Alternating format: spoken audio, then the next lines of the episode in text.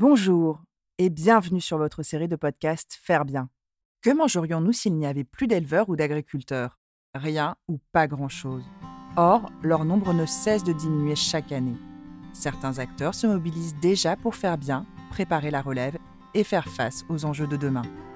C'est pourquoi, à travers ce podcast, nous proposons de partager tous les 15 jours notre vision de l'agriculture biologique, mais aussi de vous faire découvrir le beau métier d'éleveur, la génération future et tous ceux qui pensent l'agriculture de demain autrement. Au programme, rencontres, innovation et immersion. Bienvenue dans ce podcast Faire bien. Les validés, ce sont des épiceries en vrac. C'est un outil qui permet de protéger le produit. Au cours d'une conversation, il y a eu l'idée de réveiller le projet et à la fin du repas, on avait décidé de le faire. On a démarré concrètement l'aventure en mai 2013. L'épicerie en vrac va permettre euh, de se débarrasser des déchets d'emballage et donc de la pollution. Et puis elle va permettre aussi de se débarrasser d'un fléau qui est le gaspillage, en particulier le gaspillage alimentaire. Les valeurs qui sont celles du faire bio et de faire bien sont tout à fait les valeurs qui nous collent.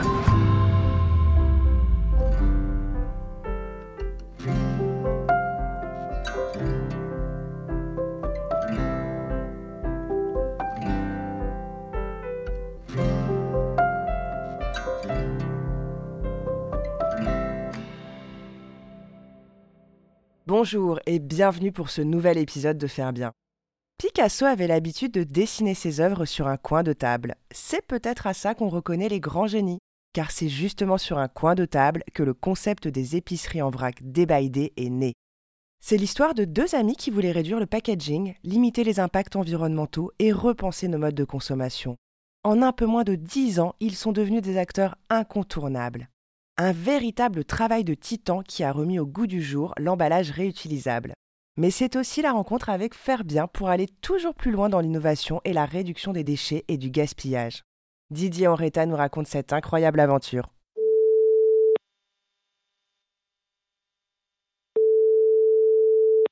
Bonjour, je suis Didier Henretta et je suis président d'une enseigne d'épicerie en vrac qui s'appelle Day.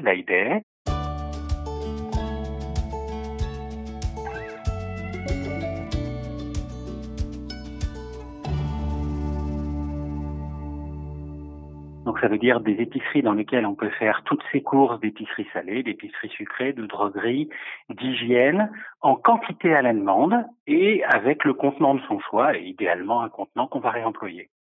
Donc ça va tourner entre 1000 et 1200 références sur 50-55 mètres carrés de surface de vente. Le réseau des Baïdés aujourd'hui, ce sont 77 magasins. Sur les 77, il y en a 74 en France, 2 en Belgique et 1 au Luxembourg. L'épicerie en vrac va permettre euh, non seulement de se débarrasser euh, des déchets d'emballage. Alors pas de l'emballage en soi, il faut bien euh, transporter le produit et le protéger, et ça s'appellera toujours un emballage. Mais l'emballage va être réutilisable jusqu'à une infinité de fois qui permet de se débarrasser des déchets d'emballage et donc de la pollution qui va aller avec les déchets d'emballage. Et puis elle va permettre aussi, sur la spécificité du vrac, d'acheter la quantité à la demande et donc de se débarrasser là aussi d'un fléau qui est le gaspillage et en particulier le gaspillage alimentaire. L'idée est venue euh, au début des années 2000 en visitant un magasin. C'était les premiers dans la grande distribution à mettre en place un tout petit peu de vrac et qui venaient d'installer une dizaine de produits dans la zone qu'ils appelaient à l'époque self-discount.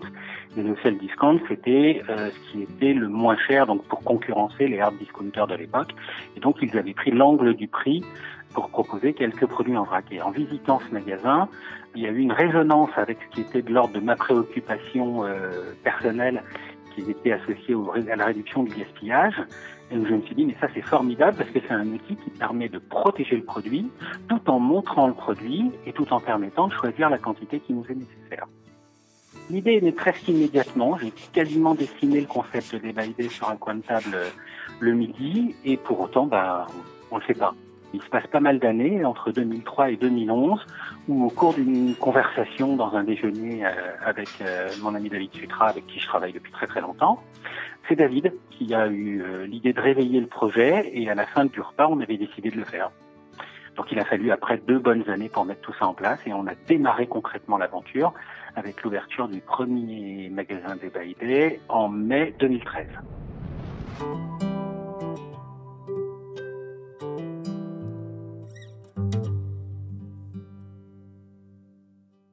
Développement d'un concept de vrac a rencontré beaucoup, beaucoup euh, d'opposition. On peut probablement appeler ça comme ça, si ce n'est de doute. Et c'est normal, quand on crée quelque chose qui n'est plus ou qui n'est pas dans la veine principale, inévitablement, on va avoir toutes les objections possibles qui vont s'enchaîner. Euh, D'abord, euh, l'une des premières objections qui est apparue, c'est « t'auras pas de clients » n'auras pas de clients parce que les gens sont habitués à acheter une quantité prédéfinie et que pour du riz, pour du sucre, pour des céréales, pour des amandes, pour des pâtes, pour de la lessive, leur dire que dorénavant ils vont devoir tout seuls redéterminer la quantité dont ils ont réellement besoin, bah ça va les embêter, ils vont pas avoir envie de le faire. Ça, on a très vite montré que c'était pas le cas que, au contraire, il y avait une véritable attente de pouvoir choisir sa libre quantité de tout un panel de gens qui avaient conscience de ne pas acheter euh, ce qui était vraiment nécessaire, d'acheter trop et donc à la fin de gaspiller. L'une des autres difficultés qu'on a pu rencontrer très très vite, c'est l'offre. Parce que évidemment, euh, en France, on a toujours conservé une habitude d'achat en vrac, mais pour du produit frais. La plupart des fruits et légumes sont en vrac. On se sert soi-même, on choisit la quantité à la demande. La boucherie, un stand de boucherie, c'est ni plus ni moins du vrac. Un stand de fromagerie ou une poissonnerie, c'est ni plus ni moins du vrac. En revanche, lorsqu'on commençait à parler de produits secs, eh bien, il n'y avait pas d'offre de quantité à la demande. Il n'était pas question d'ouvrir des boîtes d'un kilo euh, de sucre pour les verser dans un grand bac de 5 kilos et dire aux gens, ah ben, on fait comme si on n'avait rien vu. Donc, il n'y avait pas d'offre. Donc, il a fallu peu à peu construire une offre. Et d'ailleurs, on a démarré avec 70 références, ce qui était euh, négligeable, puisqu'aujourd'hui, on en a un peu plus de 1000. J'ai tendance à qualifier l'extension du vrac dans notre pays de recréation. Alors je n'ai pas d'accent, sinon on confondrait, mais c'est pas vraiment une création novatrice parce que même à l'heure actuelle, il y a encore probablement la moitié des gens sur cette planète qui font toutes leurs courses en vrac. Ça reste encore un mode de vente euh, très très vaste. Ça l'a été chez nous pendant longtemps. Ça a été le mode d'achat pendant des siècles. Mais avec l'industrialisation de la vie, pas seulement du commerce ou des produits, mais de la vie, peu à peu le packaging, ça avait peu à peu remplacé la logique de vrac jusqu'à disparaître complètement pour certaines catégories de produits. Et donc c'est pas une innovation, c'est pas novateur, mais comme ça avait disparu, c'est recréateur. On peut dire vraiment que l'innovation qu'on a pu apporter, c'est de réunir dans une seule boutique tout ce qu'il faut pour faire ses courses en vrac. Ça, c'est le point qui est novateur parce que ça, pour le coup, ça avait euh, disparu probablement depuis euh, plus d'un siècle et demi et je ne sais pas même si ça avait existé sous une forme comparable un jour ou l'autre. Donc ça, c'est véritablement novateur.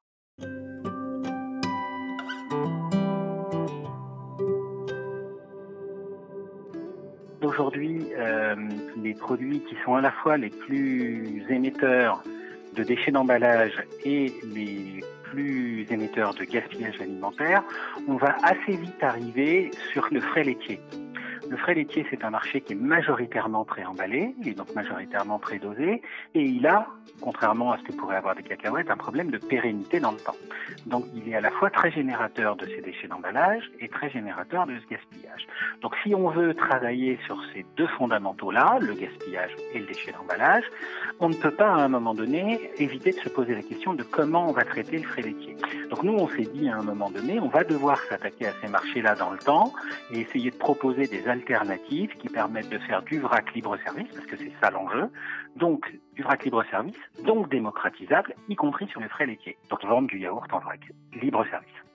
Et il se trouve que dans les moments où on commençait à réfléchir à tout ça, on a eu un contact, c'est David, mon partenaire, qui a eu un contact avec euh, Christophe Audouin. Et Christophe est le directeur général des Prairies Bio. Et dans les Prairies Bio, il y a plusieurs euh, typologies de produits et de marques. Et il y a notamment euh, la marque Ferbien, se veut, elle, être vraiment jusqu'au boutiste dans toute cette approche d'impact et être toujours un aiguillon sur ces évolutions, d'avoir euh, des produits euh, non seulement de grande qualité, mais qui traitent tous les impacts environnementaux, sociaux et économiques qu'on peut trouver autour des produits. Les valeurs qui sont celles des prairies bio et de faire bien sont tout à fait les valeurs euh, qui nous collent on pourrait presque les mettre en parallèle, parce qu'avec David, quand on a décidé de monter cette entreprise, on était convaincu qu'on pouvait apporter une manière de faire de la consommation et qui soit massifiable, c'est-à-dire qu'on puisse proposer à tout le monde, qui puisse justement réduire considérablement, voire un jour inverser, les impacts négatifs de la consommation de masse et ces impacts qui sont environnementaux. Qui a été intéressant euh, dans la rencontre avec Christophe Audouin, c'est que Christophe était en train de réfléchir sur les mêmes sujets. Et sans avoir de solution établie à ce sujet. Et il s'est dit pourquoi pas avoir un acteur organisé comme des by Day, dont je sais que les processus permettent de pas mettre mon produit ni mes consommateurs en danger. Et euh, l'organisation va me permettre de suivre aussi la réalité de ce qui se passe euh, sur le plan du test, vendabilité, opérabilité, persistance du produit, etc. Et ben pourquoi pas essayer de faire un truc ensemble pour voir ce que ça donne. Et c'est comme ça qu'on a monté le premier test euh, en 2018, effectivement.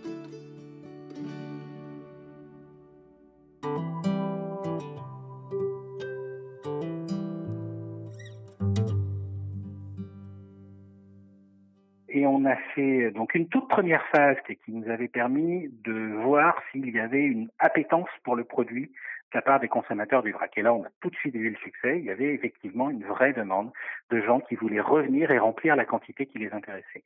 Mais là, le dispositif technique qui avait été mis en place était absolument pas compatible avec quelque modèle économique que ce soit. Ça, avait la taille d'un frigo pour un seul produit. On imagine bien qu'un magasin qui consacre un mètre carré à un seul produit peut pas rentabiliser. Donc le travail qui a été fait avec les équipes euh, de Christophe à ce moment-là euh, a été de trouver une solution technique pour que la machine soit pas coûteuse et très peu encombrante, et puis qu'elle permette euh, de garder ce qui était un élément important, évidemment la conservation de produits, les dimensions sanitaires, mais aussi toute la traçabilité et toute l'information nécessaire pour le consommateur. Donc ça, ça a été fait, c'est le test qu'on a fait à l'automne dernier. Et euh, on l'a fait cette fois sur cinq magasins franciliens.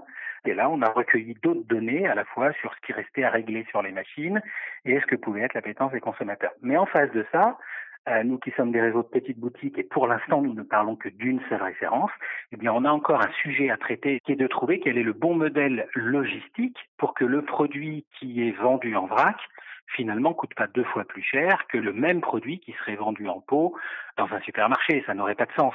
Donc là, maintenant, c'est un gros travail sur le modèle logistique et le modèle économique de manière à pouvoir arriver à être au même prix et du coup à proposer cette mutation et à la généraliser dans toutes les boutiques. Il y en a pour quelques mois, mais on va y arriver.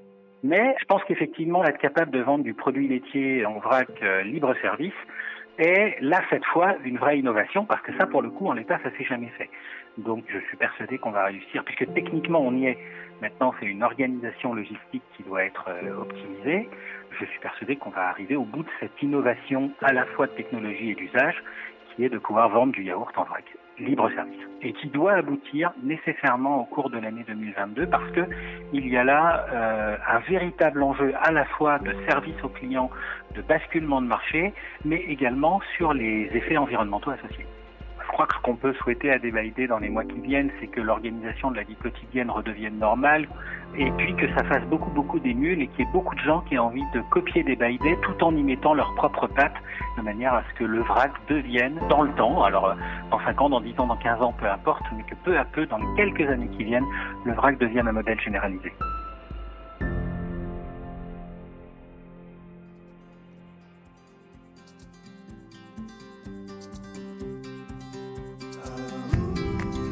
Eh bien, c'est tout ce que nous souhaitons aussi. Moins d'emballage, moins de gaspillage alimentaire et une meilleure consommation. Et nous attendons avec impatience la fin de l'année 2022 pour pouvoir acheter les yaourts Faire Bien en vrac dans les épiceries des By Day. Encore un grand merci Didier pour nous avoir transportés dans cette incroyable aventure. Quant à moi, je vous dis à très bientôt pour un nouvel épisode.